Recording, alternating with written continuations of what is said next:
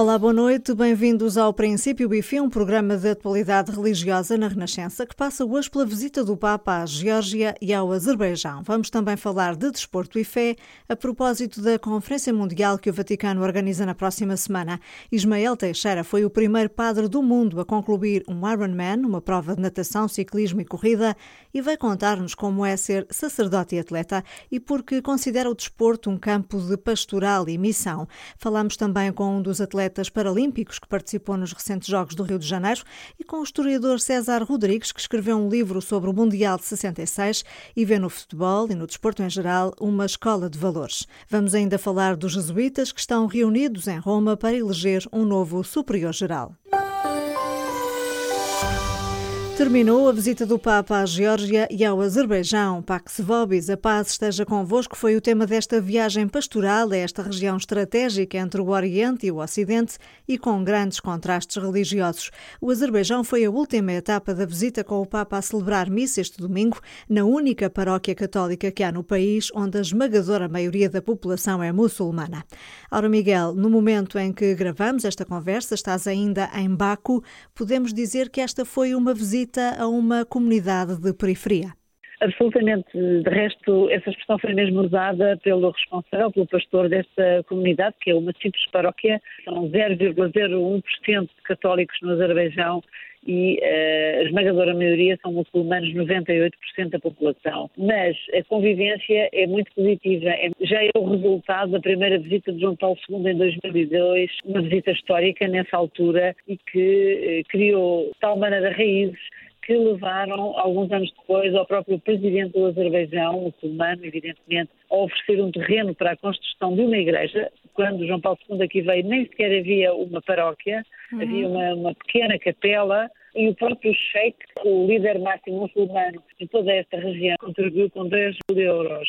Por isso, há uma relação de diálogo e até de convivência fraterna muito interessante e que o Papa Francisco veio aqui valorizar, com vários sinais, nomeadamente com o encontro pessoal com o próprio Sheikh e depois com o encontro interreligioso, onde lembrou que o mundo precisa, um mundo que está tão atormentado pela violência, precisa de um entendimento, de uma cultura de paz, a várias vozes construir um mundo melhor, onde todos tenham lugar e sejam respeitados.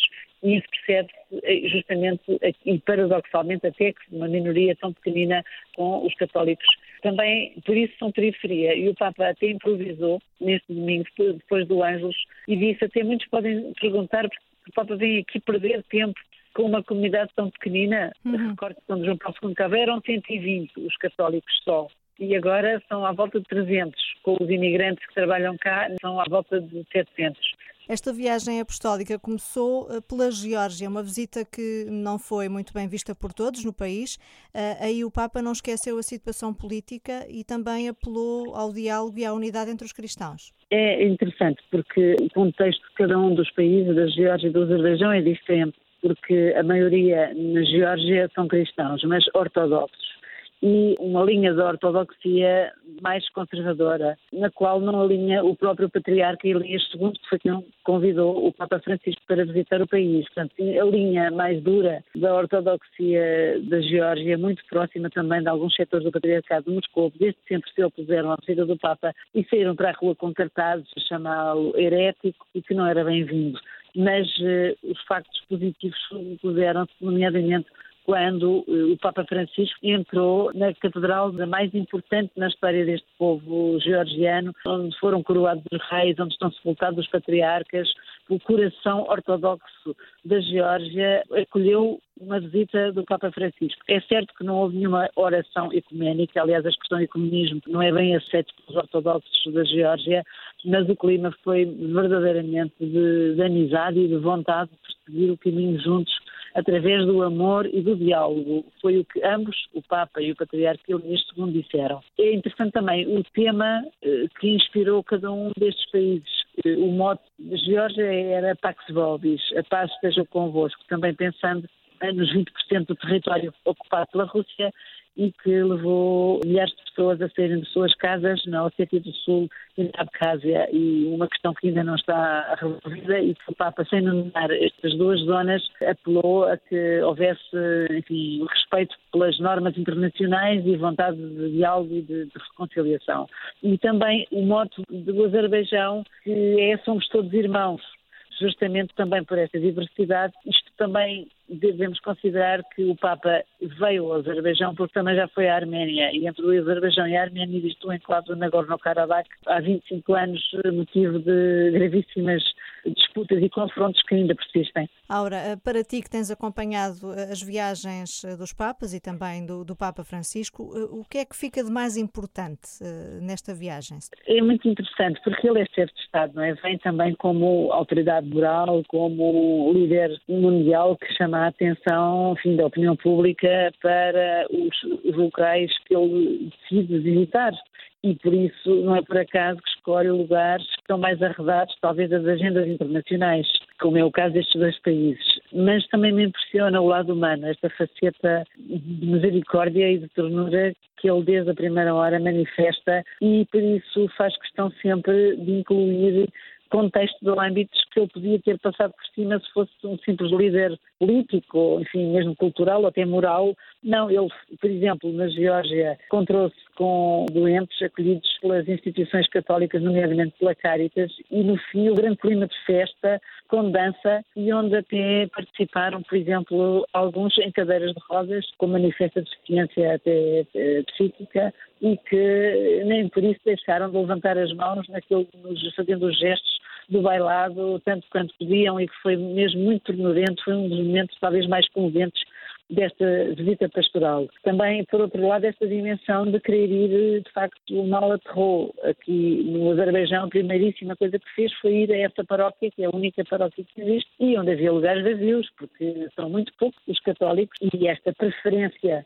pelos pequenos, pelos que às vezes até são esquecidos, é sempre uma grande lição. Que aquilo que deixou como ensinamentos aos católicos desta terra é muito interessante foi buscar a imagem do tapete, que são lindíssimos os tapetes do Azerbaijão, e do chá, por exemplo, para explicar que o tapete é feito pacientemente com pequenos pontos e assim deve ser a nossa vida de fé, sempre com paciência a par e passo, mas também em unidade com os outros para fazer um efeito bonito. E ao mesmo tempo a imagem do chá, quando ele condenou uma certa tendência para a estagnação ou para os uh, cristãos tíbios, como ele disse, que se contentam com pouco e isso é uma pena porque também o chá é muito bom, mas quando arrefece já não serve para beber e isso também pode acontecer com os cristãos tíbios, que eu acho que são indicações que servem não só para os da minoria aqui no Azerbaijão, mas para os cristãos do mundo inteiro.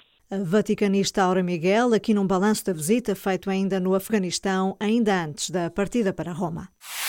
A Renascença com o Papa Francisco na Geórgia e no Azerbaijão. Apoio Santa Casa da Misericórdia de Lisboa.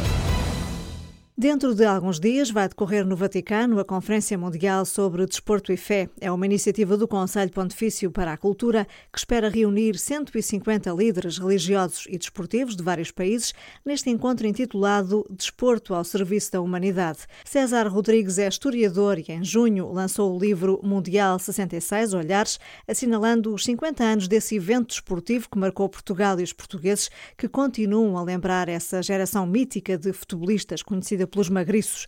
Já vamos falar sobre o livro. Para começar, pergunto como é que vê esta iniciativa do Vaticano? Que importância tem? É uma iniciativa que merece todos os louvores. Apesar de estarmos a falar de perspectivas diferentes, a fé e o desporto fazem, em grande parte, um caminho comum nessa premissa de estar ao serviço da humanidade. Essas tónicas da, da transcendência, da superação, o respeito pela diversidade. Por vezes o desporto é tido como algo marginal. Do meu ponto de vista, nada mais errado, porque cativa a generalidade dos povos em grande escala, começando pelos jovens. E, portanto, a partir daqui é possível fazer um caminho no sentido de gerar comunidade, de gerar comunhão, perceber que há esta iniciativa e que claramente Vaticano, com o Comitê Olímpico Internacional, com a própria ONU, fé, o desporto e os povos que se unem nas Nações Unidas para tentar eh, manter a paz e a comunhão também entre os povos,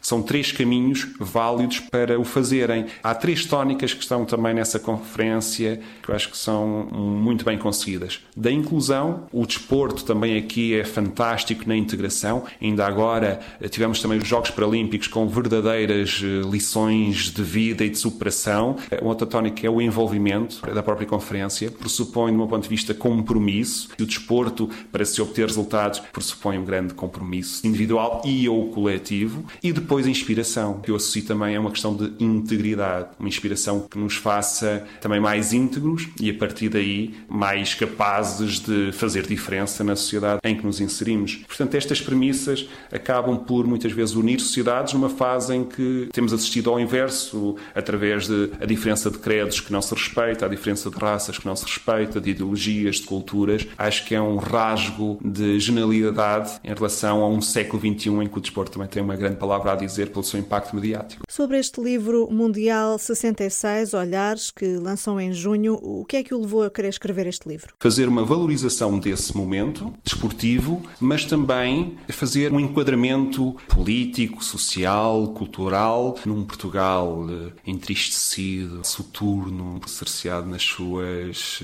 liberdades, com uma imagem muito negativa também eh, no estrangeiro. Falando na televisão, que era preto e branco, foi um momento a cores para a sociedade portuguesa dessa época. Se o livro serviu para se fazer uma análise mais ampla do Portugal dos anos 60 eh, do século passado, serviu também para homenagear de uma forma clara esses esportistas que estão no coração de todos os portugueses e um deles em particular, até no Panteão Nacional, que é Eusébio da Silva Ferreira. O livro acaba por, por, ser publicado no contexto destes 50 anos desse Mundial de 66 e reúne 66 testemunhos. Quem foram essas pessoas que ouviu? Quisemos convidar personalidades da sociedade portuguesa das mais diversas áreas. Dr. Jorge Sampaio, ex-presidente da República, por exemplo, na área da política, bem como o Dr. Guilherme de Oliveira Martins, o Dr. Bagão Félix, também na área da cultura, por exemplo, o maestro Vitorino de Almeida, o cineasta António Pedro Vasconcelos, na área das ciências, o professor Carlos Fiolhais, a nível de esportistas, também o campeão europeu Fernando Santos,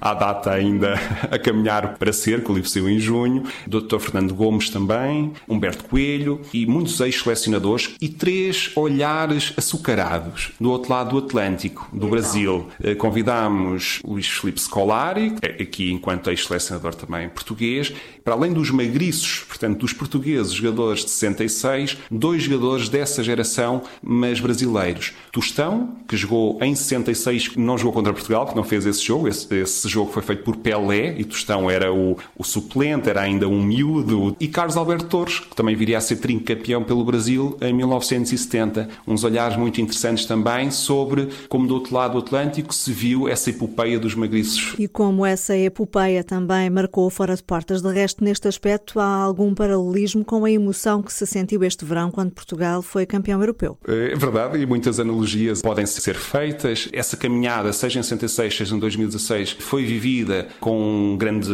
orgulho patriótico, na altura, se calhar mais acentuada em função do momento político que se vivia, não é? Mas com grande orgulho, uma grande uh, exaltação da identidade portuguesa, deste Portugal que se pretende, através do desporto, também se afirmar os grandes povos. Este momento de 2016 tem uma pequena diferença, ao ter sido muito mais mediatizado, permitiu também uma exposição maior deste feito e sendo que desta vez termina com um, eh, um título de campeão. No caso do europeu deste verão, que importância teve Fernando Santos assumir publicamente a sua fé, agradecendo e dedicando a vitória a Deus Pai? Surpreendeu muita gente. É verdade. Muitas vezes, fruto de alguma intolerância, alguns momentos de uma perspectiva de um caminho individual, Fernando Santos entra em contraciclo, não é? Para além de ter pontuado ao longo da própria caminhada essa sua relação com a fé, no momento em que tem uma taça ao lado, entre aspas, ele assume que foi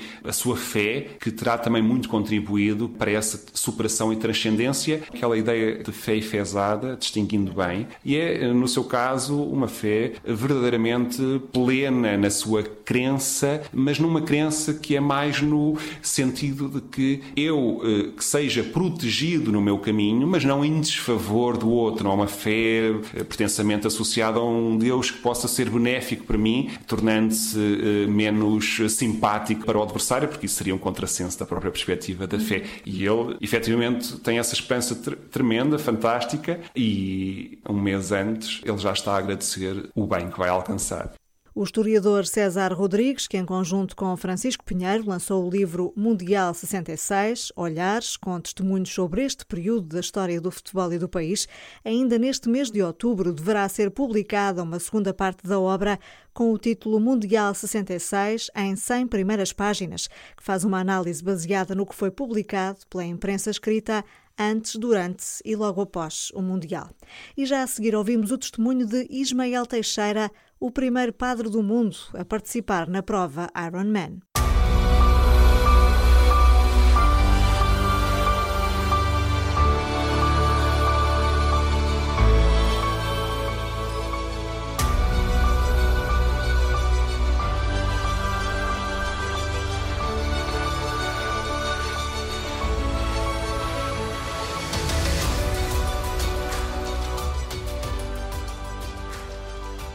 É das competições desportivas mais duras. São 3 km e 800 metros a nadar, 180 km de bicicleta e mais de 42 km a correr.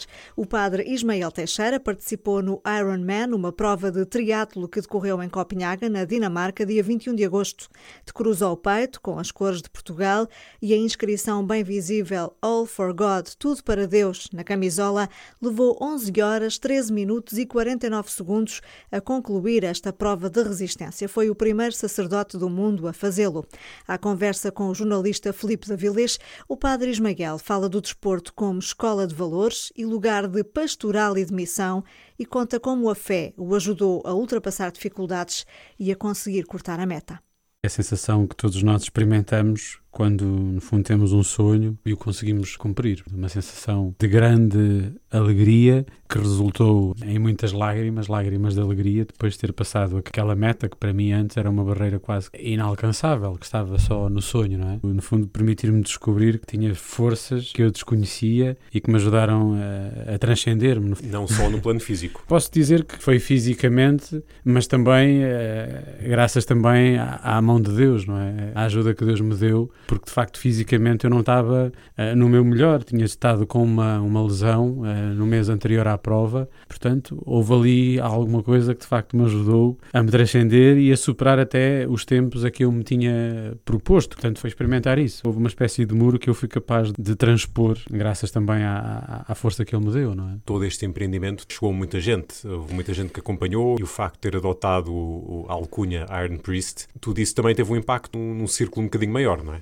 Tem sido também muito bom eu ver uh, a reação das pessoas também a partir daí, uma reação muito positiva e isso leva-me a concluir que de facto é, é uma missão para, para continuar. A ver o desporto como lugar também de, de missão e onde eu levo de facto também os valores que eu celebro uh, dentro da igreja, na comunidade cristã. Não é? A minha lícara tinha assim Iron Priest, com as cores do nosso país, e tinha também a cruz de Jesus, a cruz da paz, com o lema, que é o meu lema também, Deus é amor, é isso que nós aprendemos na igreja e celebramos na igreja e, e, tudo para a glória de Deus, tudo para Deus, não é? Portanto, é isso que anda sempre nas minhas costas, no meu equipamento. Entre os outros concorrentes, alguém comentou? Uh, durante o tempo da partida, por exemplo, há ali cerca de 45 minutos em que vêm os medos e várias me pediram para rezar por eles, não é? Porque perceberam que eu era sacerdote e que devia estar ali cheio de fé e com a ajuda de Deus e, e estava, e estávamos todos. Esta sua atividade esportiva também tem uma vertente de evangelização. Este projeto cumprido ainda me faz sentir mais isso, que a minha presença como sacerdote no mundo do desporto é uma forma de, também de pastoral, ou seja, vejo o desporto como lugar também de pastoral, onde eu posso levar eh, também aquilo que anuncio, por exemplo, no púlpito dentro de uma igreja, não é? O desporto dá-me trabalho porque me exige fisicamente que me esforce, que treine, não é? E também me traz trabalho como padre, ou seja, muita gente que me conhecem como padre a fazer desporto vem à igreja, vem celebrar o amor de Deus comigo, como sacerdote, e me pedem como sacerdote, por exemplo, os casos, lhe batizo os filhos, filhos, os acompanha no funeral de um familiar, vai visitar um familiar ao hospital. Vai haver uma conferência nos próximos dias no, no Vaticano, precisamente sobre fé no desporto, o desporto também como forma de união das pessoas. Que comentário é que lhe merece este, este evento? Eu acho que é um, um evento que me vem, no fundo, de certa forma, também eh, dar, dar razão como, como sacerdote, quando digo que o desporto é claramente também um lugar de pastoral, um lugar de formação, o um lugar onde hum, a Igreja também deve estar, a levar também os valores, a alegria do Evangelho, porque o desporto é uma clara escola de valores, como é também o Evangelho, a vida de Nosso Senhor Jesus Cristo, não é? É um instrumento ótimo de formação para toda a vida, mas sobretudo para os mais jovens. Uma ótima ponte que nós temos, por exemplo, de diálogo com os mais jovens. E sinto claramente como um lugar de virtude, de, de treino, onde, onde esses valores que nós, que nós aprendemos na Igreja também são vividos e experimentados. A propósito desta ideia da nova evangelização em Lisboa, porque não um departamento mais focado também no desporto? Acho que faz sentido que, que isso se concretize como sacerdote, estou disposto a colaborar neste novo lugar também de pastoral. Espero, a próxima vez que falar com os senhores bispos, eh, deixar eh, também esta, esta proposta. Eu gostava muito o testemunho do padre Ismael Teixeira, sacerdote no Patriarcado de Lisboa. Para as pessoas com deficiência, o desporto ajuda a superar dificuldades e promove a inclusão. Nos recentes Jogos Paralímpicos do Rio de Janeiro, participaram 37 atletas portugueses. Conquistaram quatro medalhas de bronze e 25 receberam diplomas olímpicos por terem ficado entre os oito melhores do mundo.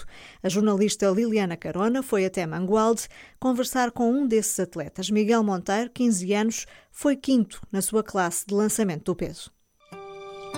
O Rio de Janeiro continua lindo. Foi algo inesquecível que aquele berro final foi um berro de alegria. Eh, porque sabia que era capaz de fazer aquela marca.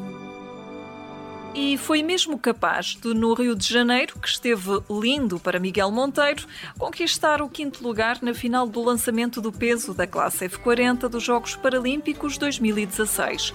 O momento impossível de esquecer.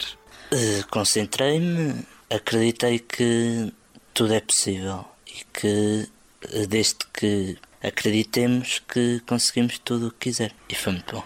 E quando faço desporto, não pensei mais nada. É é espetacular. Acho que agora sou sexto no ranking mundial. Com quatro anos apenas, Miguel Monteiro começou a interessar-se por desporto. Recorda a mãe Isabel Marques. Aí a partir dos 4, 5 anitos, foi mais ou menos ali no Euro 2004, começou a gostar muito de futebol. Depois ele foi-me pedindo para ir para o futsal. Há dois anos o Sr. João, o treinador, foi a uns mundiais e viu lá pessoas como o Miguel a fazerem lançamento de peso, lançamento de dardo, mas nunca me passou pela cabeça que ele fosse este ano. Em relação aos Jogos Paralímpicos, eu acho que isto é muito importante, porque estas pessoas com, com deficiências é uma maneira de os motivar a viver porque eles superam-se a eles próprios. A frequentar o décimo ano de escolaridade, aos 15 anos, Miguel Monteiro tenta conciliar os estudos com o desporto, sob o olhar atento da mãe. Quando pode, vai, quando não pode, não vai, sempre estando a escola em primeiro lugar. Sempre foi um bom aluno, sabe que no dia em que a escola falhar, é cortado o resto. Tenho que conciliar, porque senão uh, corta-se tudo. Vou continuar a trabalhar, a esforçar-me no lançamento de peso que consiga ir ao, a Tóquio. Miguel Monteiro tem nanismo, nada que o impedisse de correr atrás dos seus sonhos. Não é por eu ser mais baixo que não consiga fazer o que os regulares conseguem. Então, às vezes puxo um banco para chegar às coisas mais altas e, e faço o que os normais fazem. Ele foi acompanhado de um anjo da guarda, especial, Sim, sem dúvida nenhuma. Em pensamento, em coração. Aluno premiado e atleta medalhado. Quem sabe se Miguel Monteiro não vai ainda receber um prémio na área da música. Toca violino desde os 5 anos de idade.